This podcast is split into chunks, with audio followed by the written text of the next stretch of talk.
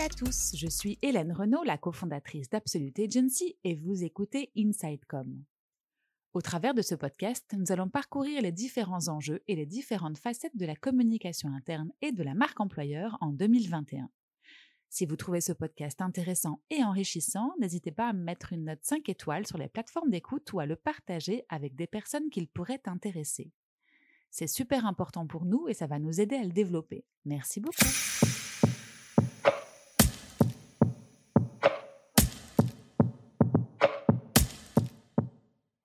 Dans cet épisode, nous abordons avec Angélique de Tadeo l'importance de soigner l'employé expérience d'une entreprise et surtout de l'aligner avec ses valeurs. Angélique travaille chez Abetesti, une start-up devenue scale-up de la tech française qui compte de nombreux bureaux à travers le monde. Chez Abetesti, elle est passée par de nombreuses fonctions avant de se pencher avec le cofondateur sur le sujet pour accompagner la croissance de l'entreprise et ses talents. Vous verrez que nous abordons dans cet épisode des sujets passionnants tels que l'onboarding, la culture du feedback et bien d'autres. Et j'espère qu'il vous passionnera tout autant que moi. Je vous souhaite une bonne écoute. Bonjour Angélique, comment vas-tu? Bonjour Hélène, ça va très bien, merci et toi? Ah bah Super, écoute, moi je suis ravie de te recevoir ici euh, sur ce podcast dédié au métier de la com interne et de l'employeur branding. Mais justement, euh, j'ai à cœur de ne pas rester trop cloisonné et de pouvoir avoir des sujets aussi divers que variés, euh, voilà, qui puissent être utiles au plus de personnes possibles qui nous écouteront. Donc voilà, tout ça pour te dire que je suis ravie parce que je sais qu'on va aborder ensemble des sujets qui sont, euh, je pense, chers à beaucoup de managers euh, c'est-à-dire le bien-être au travail, le partage des valeurs d'une entreprise et en fait tout ce qui va pouvoir améliorer l'expérience qu'un employé va pouvoir vivre dans l'entreprise tout au long de son parcours, du début jusqu'à la fin. Donc ça, c'était un petit peu pour introduire le thème. Et avant de rentrer dans le vif du sujet, euh, Angélique, j'aurais voulu te proposer de te présenter toi et ton entreprise dans le sens qui te convient le mieux. D'accord. Alors, je vais parler de mon entreprise en premier. Donc, je travaille chez Abetesti. Euh, donc, Abetesti, c'est euh, en fait, on met à disposition des entreprises un outil SaaS euh, pour leur permettre d'améliorer l'expérience utilisateur sur leur site web.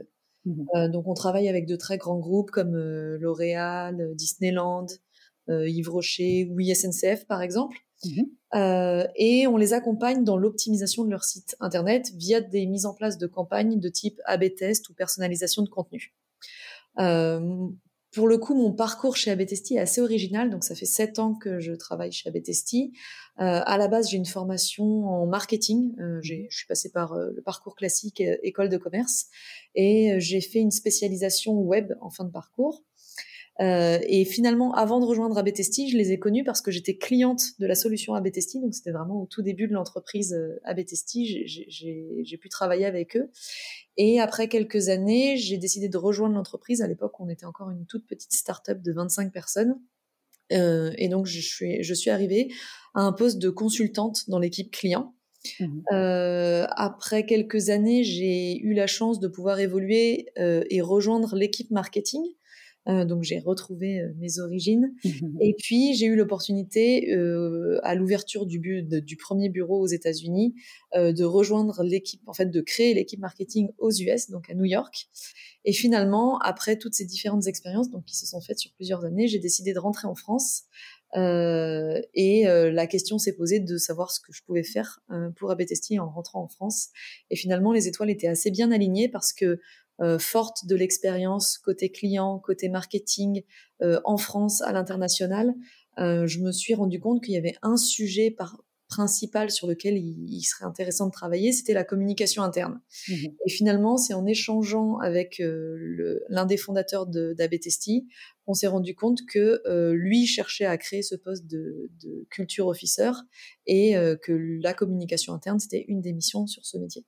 D'accord, c'est intéressant. Du coup, tu as vu un petit peu toutes les facettes de l'entreprise, d'abord de l'extérieur et puis ensuite de l'intérieur, mais tu as fait quand même pas mal de pas mal de missions et, et de fonctions à l'intérieur avant d'arriver à celle où tu es aujourd'hui euh, et, qui va justement euh, être toute la, le sujet de notre conversation. Mais c'est intéressant de voir que que tu as que as vu un petit peu l'ensemble de toutes les, les facettes et que tu les as bien bien gérées avant de pouvoir exprimer toi-même ou en tout cas accompagner euh, du reste de l'équipe euh, cette euh, mission sur les valeurs et sur la, culture. C'est intéressant.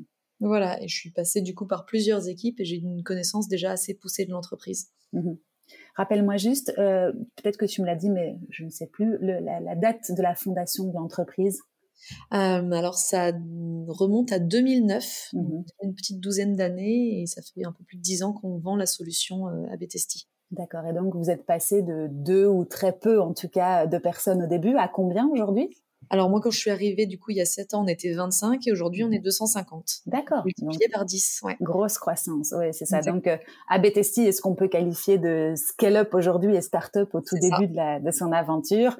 Euh, et, et, du coup, on peut peut-être la mettre euh, en parallèle d'autres grosses entreprises, mais pas sur le même euh, pas sur la même mouvance parce qu'effectivement, en grandissant si vite, je suppose qu'il doit y avoir effectivement des des, des, des, ouais, des, questionnements ou des challenges dans la culture euh, de pouvoir s'adapter à cette croissance euh, à l'interne. En tout cas, ça doit être vraiment quelque chose qui doit être euh, prépondérant, en tout cas dans le dans, dans, dans, le, le, chef des, des fondateurs en tout cas et c'est pour ça que tu l'as créé aussi avec avec eux je suppose c'est exactement ça. Et en fait, quand j'ai pris ce poste, je me suis beaucoup documentée sur le rôle de culture officer. Mmh même aujourd'hui, le titre Employee Experience and Culture Officer. Donc, je gère la culture et l'expérience employée. Euh, et finalement, c'est un rôle qui se développe beaucoup dans les startups en phase d'hypercroissance. Euh, parce que l'un des objectifs, c'est d'arriver à conserver les valeurs initiales de l'entreprise.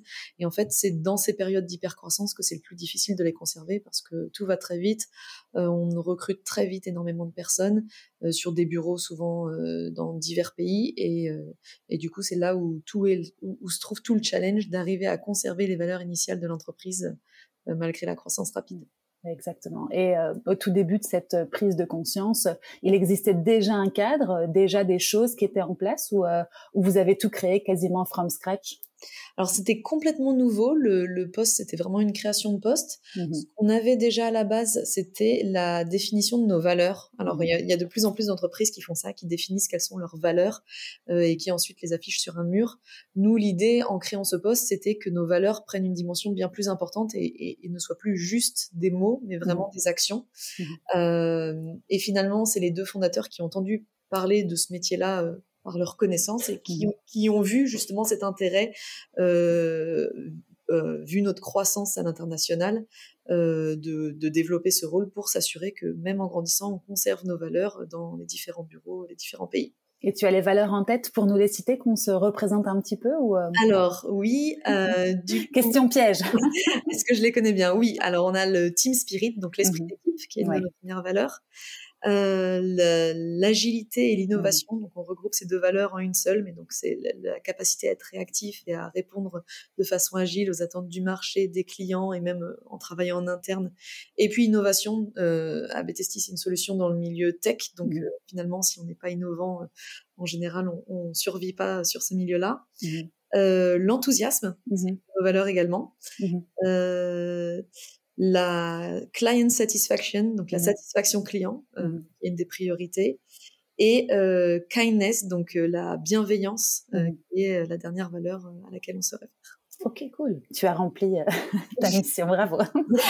non, top. Et, et, du coup, en fait, quand je t'écoutais parler tout à l'heure, je me demandais, euh, comme tu le disais, ça a été quelque chose qui a été construit par euh, par vous et pris depuis le zéro, on va dire. Est-ce que vous avez fait des benchmarks d'autres entreprises? Vous vous êtes inspiré d'autres d'autres modèles? Alors moi oui, pour le coup j'ai été complètement autonome sur ce poste parce que mmh. c'était une création de poste et personne en interne n'avait de d'expertise sur le sujet. Donc, mmh c'est vraiment, je me suis auto-formée. J'ai contacté plusieurs personnes qui avaient le même métier euh, aux États-Unis. Euh, j'ai lu énormément de livres et donc c'est finalement comme ça que le poste s'est fait petit à petit aussi mmh en répondant aux besoins de l'entreprise. Et est-ce que tu as engagé des workshops avec le reste, enfin en tout cas une partie de l'équipe euh, à, à, ce moment-là pour pouvoir te nourrir aussi de, de, de l'interne? Euh, Finalement, en fait, euh, il y a plusieurs choses à savoir sur ce poste-là. Déjà, mmh c'est que l'objectif même du poste, c'est de réduire le turnover des équipes. Donc, moi, mmh ma mission, c'est de m'assurer que les gens ne quittent pas l'entreprise. Euh, en fait, généralement, ce que je dis aux nouvelles personnes quand ils arrivent chez Abetesti, c'est que peu importe le temps qu'ils resteront dans l'entreprise, donc euh, que ce soit euh, six mois pour un stage, un an, deux ans, dix ans, euh, ce que je veux, c'est que le jour où ils partent, ils me disent c'était absolument génial, et euh, mmh c'était une super expérience. Mmh et donc voilà, je pars juste de ces, cet objectif et cette mission. Euh, ensuite, sur le poste en question, il, est très rare en France. Mmh euh, donc, je me suis beaucoup rapprochée de personnes essentiellement aux États-Unis parce qu'en France, en fait, souvent, ce métier de, de culture officer, c'est une mission qui va être gérée en plus des autres missions par un responsable RH ou par un happiness officer. Mmh euh, et là, pour le coup, mon rôle, il est ni RH ni, ni proche d'un happiness officer parce que je vais pas gérer tout ce qui est événementiel interne. Mmh mais du coup, c'est vraiment un poste à, temps plein chez ABTST qu'on retrouve rarement euh, dans les entreprises en France, mais qu'on retrouve euh, particulièrement aux États-Unis. Euh, et les précurseurs justement sur ce poste-là, ça a été des entreprises comme alors Zappos, c'est une référence en la matière, mais ça vous parlera peut-être pas. Mmh c'est une entreprise qui vend des chaussures aux États-Unis, mais sinon chez Facebook, Google, Netflix, Red Bull. Voilà, c'est les, les, les, précurseurs sur la création de, du poste de culture officer bah, dans des scale-up, euh, enfin start-up mmh. en hyper croissance. et je suppose que tu as dû faire preuve toi-même d'innovation et d'agilité, puisque comme tu le disais, c'était euh, tout nouveau partout et que du coup, les modèles sont plutôt des modèles américains, mais tu as dû aller toi-même puiser, on va dire, dans tes, dans tes ressources pour mettre, mettre en œuvre toutes ces, toutes ces facettes de métier que tu as vu, du métier que tu avais appris d'avant, on va dire, dans tes, dans tes fonctions, pour justement créer ça euh, pour Abetesti. Donc ça a dû être euh, ça a dû être un parcours assez intéressant aussi avant même de pouvoir appliquer ou de mettre des process en, en, en place. J'ai l'impression. Oui, exactement. Mmh. Et puis j'ai mis même du temps à comprendre le périmètre de mon rôle. Mmh Au final, l'expérience employée, ça passe par des centaines d'actions. Mmh et puis, ce qui était difficile, c'était de voir jusqu'où mon scope pouvait aller et à, quel moment bah, ça sortait de mon périmètre. Euh, et finalement, la façon dont on l'a défini, c'est d'accompagner d'avant même l'arrivée d'un collaborateur euh, jusqu'à après son départ dans l'entreprise. Ça, ça m'a permis de définir finalement toutes les missions que je mène au quotidien. Donc, euh, euh, je vais travailler par exemple sur la partie employer branding en amont euh, de l'arrivée d'un collaborateur. Finalement, son expérience, elle commence à partir du moment où il prend connaissance de l'existence de l'entreprise. Donc, mmh le premier point de contact, ça peut être euh, sur les réseaux sociaux, ça peut être sur un article qu'on peut voir dans les médias, sur sur le blog de l'entreprise. Et donc mmh là, je parle vraiment de l'entreprise et pas du produit à Betesti. Et donc ça, c'est un travail que je fais euh, collabore, enfin conjointement avec euh, les équipes de recrutement.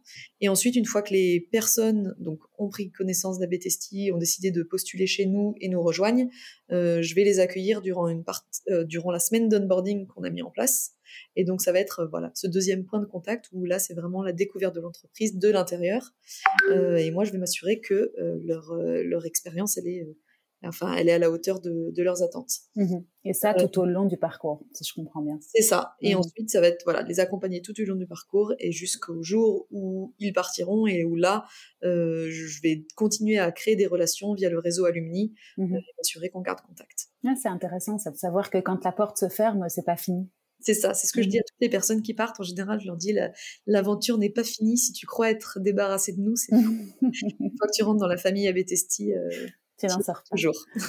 non, mais c'est top, c'est top de savoir justement que tu peux compter sur un réseau finalement aussi et, et une famille, un soutien euh, cool. Et du coup, est-ce que la com interne, parce que moi, j'ai toujours ça entre guillemets derrière, la tête, la com interne fait partie de ton périmètre à toi euh, aujourd'hui, ou est-ce que c'est confié à, à quelqu'un d'autre pour la pour la partie plus euh, euh productive entre guillemets de, de, de, de, la com interne Exactement, ça reste dans mon scope, mmh sachant que quand on touche à des sujets très spécifiques, euh, chaque directeur de département a, la responsabilité du sujet. Je ne sais pas si par exemple on a euh, des nouveautés côté produit, évidemment c'est le directeur produit qui doit gérer la communication sur ce sujet-là. Moi j'agis un peu comme euh, espion en interne où en fait je vais écouter tout ce qui se dit, regarder tout ce qui se dit et euh, piocher les éléments qui me paraissent pertinents à communiquer globalement à tout le monde. Euh, et finalement, à partir de ces éléments-là, ben, je, mets en place des, communications différentes. Donc j'ai une gazette que j'envoie tous les mois où je recoupe tous les, enfin je regroupe tous les éléments euh, qui pourraient être intéressants pour les différents salariés. Euh, par exemple, la, la, la, semaine dernière, j'ai envoyé une gazette qui réexpliquait concrètement euh, la restructuration d'une de nos équipes, où finalement la communication avait été faite en interne à cette équipe, mais pas à l'extérieur. Donc de l'extérieur, j'ai vu quelques personnes qui posaient des questions et je me suis dit bon, s'il y a quelques personnes qui posent des questions, c'est que c'est pas clair. Et donc je reprends le sujet et je le, je le, retranscris. Mhm. Parce qu'on va y revenir. Je suppose que ABTST est une entreprise qui travaille beaucoup euh, en mode remote, alors d'autant plus aujourd'hui avec les, versions hybrides du nouveau monde du travail. Mais euh, je suppose que dans ce genre d'entreprise qui connaissent des grandes croissances, tu dois redoubler d'informations internes et de communication interne pour justement relier tous les ponts, relier toutes les équipes qui ont le nez dans leur guidon euh, avec des rushs de production, je suppose, et de développement. donc du coup, toi, tu dirais que ton entreprise communique beaucoup en interne par rapport peut-être à d'autres que tu as connus ou, euh, hum, Je pense qu'on communique, je dirais pas plus, mais mmh j'espère mieux que ce que mmh je peux connaître par le passé. En fait, j'essaye vraiment dans mes communications de m'assurer que je cible bien mon audience. Mmh et que je, partage des sujets intéressants et importants. En fait, je vais pas communiquer pour communiquer. Je vais vraiment communiquer parce que je ressens le besoin euh, de la part des collaborateurs de comprendre une information et quand tu dis que tu cibles, ça veut dire que tu veux éviter la surinformation pour des personnes, enfin, on va dire que, qui concrètement ne sont pas intéressées par le projet, par exemple, et qui ne doivent pas forcément avoir d'infos à ce niveau-là, et ça permet de, de cibler et d'avoir une communication juste et, et, pondérée alors. Exactement. Ou alors je vais modifier les supports en fonction des sujets.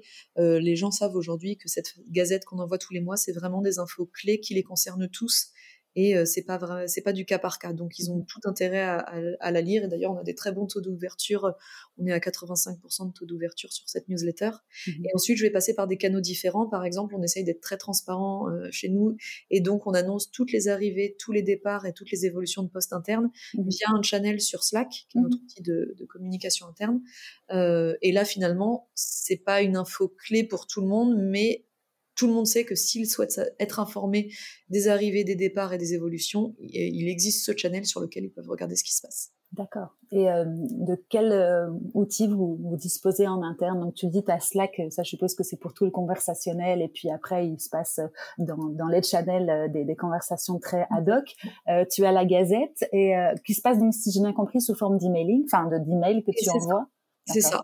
Mmh et donc ensuite, on va sous d'autres formats, on est capable de faire des communications qui seront différentes de la Gazette, mais qui rentrent aussi dans des, dans des sujets de, communication interne. Mmh euh, et un autre outil qu'on utilise depuis quelques mois, c'est Windu, qui est un outil de QVT, donc qualité de vie au travail, en fait, qui, qui répond à plusieurs missions euh, sur mon poste. Euh, c'est un outil via lequel on peut créer des événements, donc mmh euh, tous les événements de team building, finalement, qui contribuent au bien-être des collaborateurs, sont, sont faits euh, ou sont intégrés euh, via Windows. Mmh nous, on va aussi créer d'autres événements en plus. Donc, par exemple, on propose aux salariés chez ABTST d'échanger leurs compétences. Mmh si on a une collaboratrice qui parle français et qui souhaite enseigner le français aux collaborateurs non francophones, c'est quelque chose qu'on peut faire aussi via cette plateforme qu'on met facilement en place. Euh, et après, euh, voilà, il y a plein d'autres petits événements qui sont faits via, via Windows. Mmh C'est aussi un outil qu'on utilise pour euh, collecter du feedback. Donc, on envoie des questionnaires via cet outil-là pour récolter les feedbacks des collaborateurs mmh et avoir du coup des informations sur les actions à mener pour améliorer leur expérience. et ensuite, ce sera Slack essentiellement. En fait, mmh finalement, on utilise ces trois outils-là. Ok, oui, oui, c'est ça. C'est rationnel, mais en même temps, euh, c'est efficace. Quoi. Les trois euh, se complémentent. Top. Et, euh, et Windows, je suppose que la culture du feedback est importante pour vous, justement pour, en des périodes comme celle-ci, pouvoir ajuster et affiner au fur et à mesure en fonction de, des réponses que vous obtenez. Oui, alors sur ce poste, pour moi, c'est primordial en fait. Si j'ai pas de feedback, j'ai pas de travail. Mmh euh, un peu comme ça que je fonctionne. Euh, la, mission principale sur le, poste de culture officer, finalement, je vous ai parlé euh, de la partie onboarding, employer branding et, après le départ, les alumni. Mais dans toute l'expérience d'un salarié, ce qui va me permettre de travailler pour améliorer sa propre expérience employée, c'est d'avoir ses retours. Mmh pour ça, j'ai deux Enfin, j'ai deux leviers euh, sur lesquels je m'appuie. Euh, le premier, c'est justement ces questionnaires anonymes qu'on envoie aux, collaborateurs mmh. euh, et qui me permettent finalement de faire des statistiques, donc beaucoup d'analyses de données chiffrées et aussi des verbatims qui me permettent de finalement dégager des grands thèmes et des actions à mener pour améliorer l'expérience employée. Mmh. et donc de prioriser ces sujets-là. Donc je travaille vraiment un peu comme dans une équipe produit, j'ai une roadmap d'actions à mener avec des sujets. Je priorise les différents sujets. Et ensuite, c'est mon rôle d'aller euh, voir les bonnes personnes pour faire avancer les différents sujets. Euh, et le, la deuxième chose que j'ai mis en place, alors ça c'est quelque chose dont j'ai été inspirée par un, livre que j'ai lu pareil, un livre que, que j'ai découvert aux États-Unis, c'est ce qu'on appelle les stay interviews. Mmh en France, je sais qu'on a cette habitude. Souvent, euh, quand, une, quand un collaborateur part de l'entreprise, on lui propose de faire un point avec une personne de l'équipe RH. Et dans la discussion, généralement, le collaborateur explique les raisons de son départ. Et moi, pour l'avoir vécu, euh, je sais que souvent les RH répondent Ah ben merci de nous l'avoir dit, on fera attention à faire évoluer les choses dans le bon sens mmh euh, avec le temps.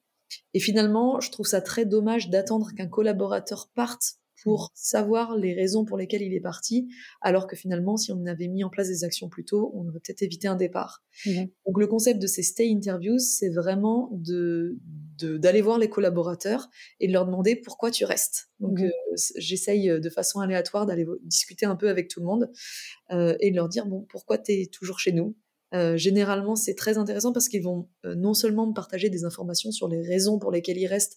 Donc du coup, moi, ça me donne des billes sur les, les, sujets sur lesquels il faut qu'on capitalise, parce que clairement c'est euh, un bon moyen de rétention des collaborateurs, mais aussi finalement dans la discussion, comme c'est souvent une discussion euh, assez informelle, ils vont très rapidement nous dire les choses qu'ils aiment un peu moins ou les sujets qui les frustrent un peu, et là du coup ça vient remplir moi ma roadmap euh, d'action à mener pour améliorer leur expérience. Ouais, je suppose que tu as d'autres infos que les one-to-one traditionnels qui ont lieu avec leur manager ou leur responsable d'équipe et que, comme tu le dis, sur le mode plus informel, tu, tu as aussi d'autres infos, tu sens différemment les gens et, et comme c'est pas un one-to-one traditionnel, ça, ça semble, enfin, en tout cas, tu, tu, tu as d'autres insights. C'est ça, et le jeu, c'est vraiment d'aller creuser l'information. Donc, il y, a vraiment mm. des techniques comme ça, et après, je pense qu'il faut aussi une certaine sensibilité euh, euh, sur le sur l'humain, mais de, de, voilà, ça arrive très souvent que je commence un, un, un rendez-vous, si je peux appeler ça un rendez-vous, mais en demandant comment ça va, et puis l'autre mmh. en face me répond bah, ça va très bien. Mmh finalement, bah, en parlant et en creusant, j'arrive à me rendre compte qu'il y a un vrai problème et que mmh la personne est à deux doigts de partir. Donc, euh, ouais, c'est un petit peu du coaching aussi, je suppose, de pouvoir euh, cool. Et c'est intéressant. Euh, et du coup, toi, par rapport à ta fonction et par rapport à l'évolution que tu as vue, ça fait quoi, deux ans plus ou moins que tu... Deux ans et demi. Deux ans et demi? Comment est-ce que euh, comment est-ce que tu as vu l'évolution de cette fonction? Et puis deuxième question, quel est le sens que tu donnes à cette fonction? Il y, a, il y a, deux questions en une. Euh, l'évolution finalement, elle s'est faite au fur et à mesure. En fait, quand j'ai quand j'ai pris le poste, j'ai lu beaucoup de livres sur le sujet. Mmh et j'ai vu que c'était très varié au niveau des sujets, donc je les ai attaqués un par un. Mmh euh, le premier sujet que j'ai traité, par exemple, c'était l'onboarding, qui était euh, euh, assez bien fait chez nous, mais pour lequel on manquait de process automatisés. Donc, on a mmh. mis en place tout un système pour s'assurer que les onboardings soient beaucoup plus fluides. Mmh. et en fait, le poste, voilà, petit à petit, chaque mois ou chaque trimestre, j'ai ajouté à des à des missions qui sont devenues récurrentes ou quotidiennes ou avec lesquelles j'étais plus à l'aise et donc que je traitais plus rapidement, des nouveaux sujets, euh, de, des nouveaux projets en fait. Donc j'ai mmh tous ces sujets de fond qui sont récurrents d'un mois sur l'autre et puis chaque mois je rajoute un projet dans l'objectif de d'automatiser finalement mes missions et de faire en sorte que, que tout soit plus fluide et plus rapide. Et la culture du feedback, je te coupe juste deux petites secondes, la culture du feedback était déjà euh, euh, prégnante avant les, enfin, avant ton arrivée dans cette fonction-là? On avait déjà un outil pour mmh. collecter des retours des collaborateurs, mais derrière, la donnée n'était pas traitée de la même manière. En mmh. fait, c'était plus un outil pour prendre le pouls mmh que finalement un outil pour euh, développer une roadmap, roadmap d'action. Ce qui est peut-être parfois frustrant aussi pour les pour les pour les collaborateurs quand tu donnes ton avis de pas voir de voir que ça ne suit pas derrière ou en tout cas qu'on n'en fait pas grand chose, ça peut être euh, frustrant. Exactement. Et finalement, c'est là où la communication interne c'est un énorme sujet parce que il y a beaucoup, beaucoup de, problématiques qui sont remontées, qui sont en fait uniquement des problématiques de communication. Mmh donc euh, un sujet qui est pas compris et donc qui, est ressenti comme une frustration alors que finalement euh, c'est juste euh, une communication à faire. Oui, c'est ça, exactement. Bon bah top. et donc par rapport au sens que toi tu donnes à cette fonction, comment est-ce que tu la, comment est-ce que tu l'entrevois alors en fait moi ce qui ce qui m'a attiré sur ce poste-là c'est vraiment le, le, sujet des valeurs. Donc déjà en arrivant chez j'ai je me suis retrouvée tout à fait à ma place parce que les valeurs euh, que je vous ai citées tout à l'heure, elles sont complètement euh, en accord avec mes valeurs personnelles. Euh, et donc je pense que pour faire ce métier, il faut absolument croire en les valeurs de l'entreprise et même plus que ça, les vivre au quotidien. Mmh et du coup, moi, ces valeurs, elles me parlent et, euh, et finalement, je me sens légitime dans ce rôle-là parce que bah, je suis en complet accord avec les valeurs. Mmh et finalement, le fait de, de savoir que le travail que je fais au quotidien, ça a pour objectif de rendre les collaborateurs heureux ou de les faire se sentir bien. Euh, bah c'est ce qui donne du sens au métier parce que mmh voilà, on leur donne un, peu à chacun et, et finalement, euh, ouais, ça donne du sens au poste. Ok. Et est-ce qu'il faut nécessairement être proche des fondateurs ou en tout cas de l'équipe qui qui manage pour pouvoir bien euh, créer cette, cette culture d'entreprise ou en tout cas bien pouvoir gérer euh, la satisfaction des employés, tu penses?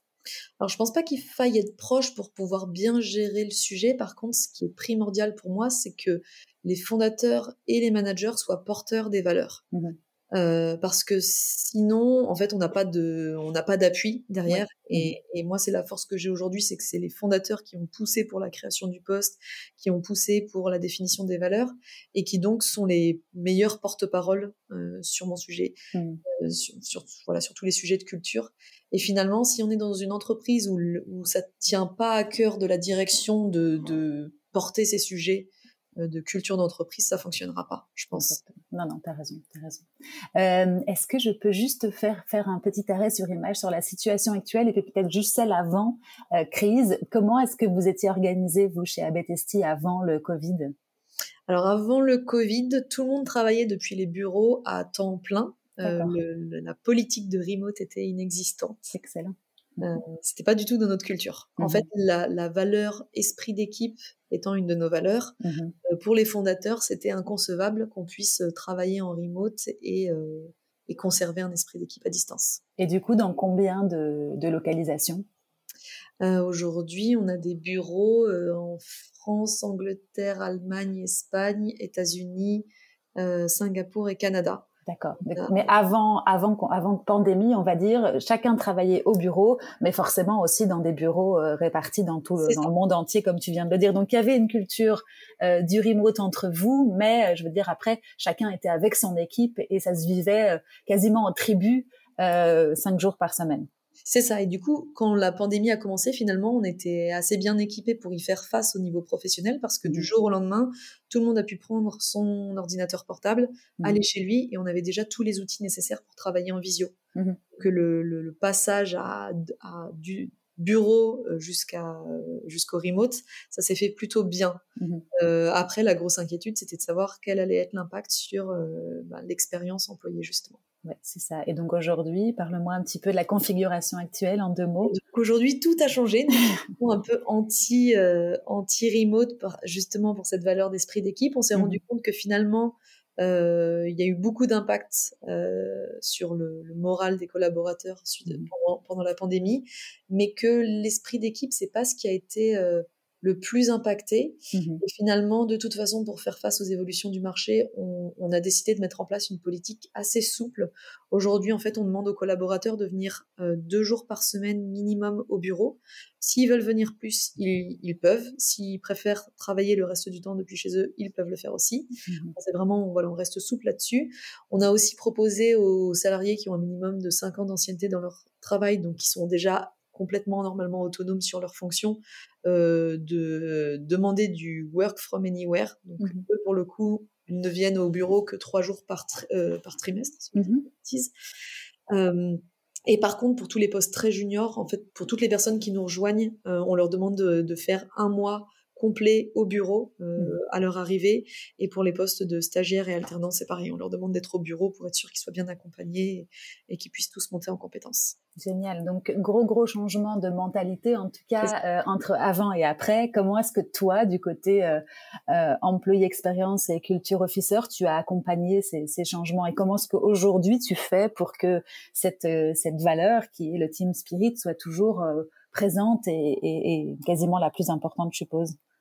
Alors clairement, pendant la période de pandémie, on a tout testé, toutes les bonnes combines qui existaient, tout ce que tout le monde proposait comme euh, innovation pour euh, euh, favoriser les interactions. On a tout fait, tout testé. Mmh. Et au final, moi, ma conclusion, c'est que rien ne vaut de partager des moments ensemble, réellement, en fait, en mmh. physique.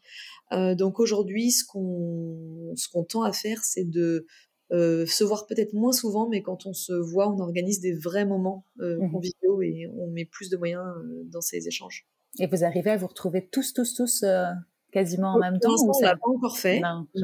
On ambitionne de réorganiser un séminaire d'entreprise, donc avec tous les collaborateurs, si possible en 2022. Mmh si, tout se passe bien, c'est quelque chose qu'on faisait d'habitude chaque année, mmh que bien sûr on n'a pas fait sur les deux dernières années. Mmh donc euh, voilà, ça c'est un des moments forts de, l'entreprise et, et on sait que c'est hyper important. Bon, bah écoute, on a fait un bon tour. Est-ce que je peux euh, te demander si tu as euh, trois conseils à donner euh, à des entreprises qui ont envie de soigner leur expérience employée ou qui ont envie tout simplement de la démarrer ou, de la de l'améliorer? Qu'est-ce que quels seraient-ils ces trois trois conseils?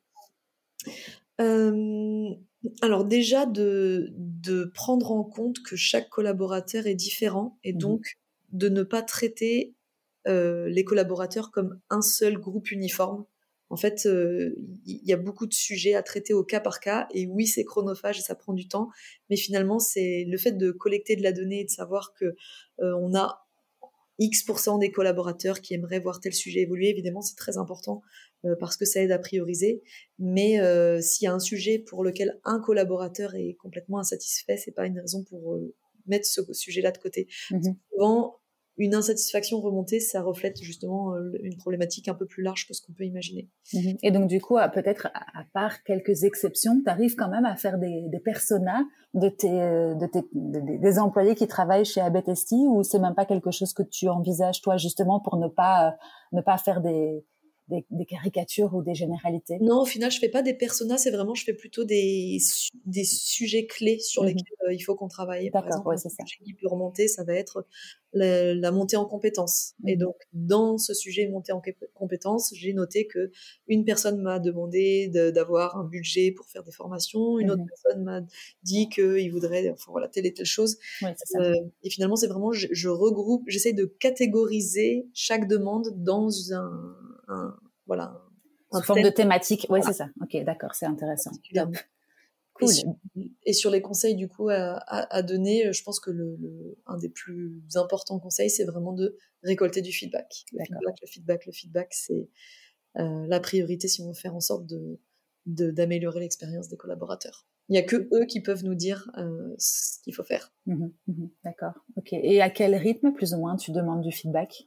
Alors pendant longtemps, je le demandais une fois par mois, mmh euh, mais finalement, je me suis rendu compte que ça générait pas mal de frustration parce que d'un mois sur l'autre, il y a, certains sujets sur lesquels il faut plusieurs mois de travail pour les faire évoluer. Mmh et donc d'un mois sur l'autre, certaines personnes me disaient, bah, comme le mois dernier, ça a changé, c'est toujours là. Mmh aujourd'hui, ce que je fais, c'est que je, fais un gros questionnaire tous les trimestres pour et pour justement suivre sur ces différents piliers que j'ai repérés bah, quelle est l'évolution et si les actions qu'on mène ont, un impact positif. Mmh par contre, toutes les deux semaines, on envoie un questionnaire aux collaborateurs pour leur demander juste leur humeur mmh et si jamais ils ont un sujet à remonter. Voilà, qu'ils n'aient pas à attendre à chaque fois trois mois pour, partager, pour partager un sujet. Oui, c'est ça. Donc tu vas un peu plus dans le fond tous les trois mois et puis ensuite c'est vraiment de, du, du bien-être, entre guillemets, euh, un tout petit peu plus... Euh, bah, je vais pas dire en surface, mais un, qui rentre moins dans le fond en tout cas. Pas passer à côté d'un mmh. sujet. Euh, s'il y a une urgence. Ouais, c'est ça. Ok, d'accord. Parce que je suppose que maintenant, avec tout le monde en remote et puis en plus à l'autre bout du monde, tu les vois plus, tu, enfin moins en tout cas. Et ce, cette sensation ou en tout cas ce partage de, de, de small talk est moins facile aussi euh, que qu'avant, comme partout. Exactement. ok, bah écoute, merci Angélique. Est-ce que tu penses qu'on a oublié quelque chose ou vraiment un truc méga important auquel, enfin, à côté de quoi on serait passé? Euh, je réfléchis, non, je pense que je, t'ai dit à peu près tout ce qui était important de savoir. Bah, écoute, en tout cas, je suis super contente d'en avoir parlé avec toi, puis je te remercie beaucoup pour ton partage. Merci euh, Et puis, bah, écoute, à très bientôt, et puis euh, longue vie à Betesti alors. Merci. À bientôt. salut, salut. Au revoir.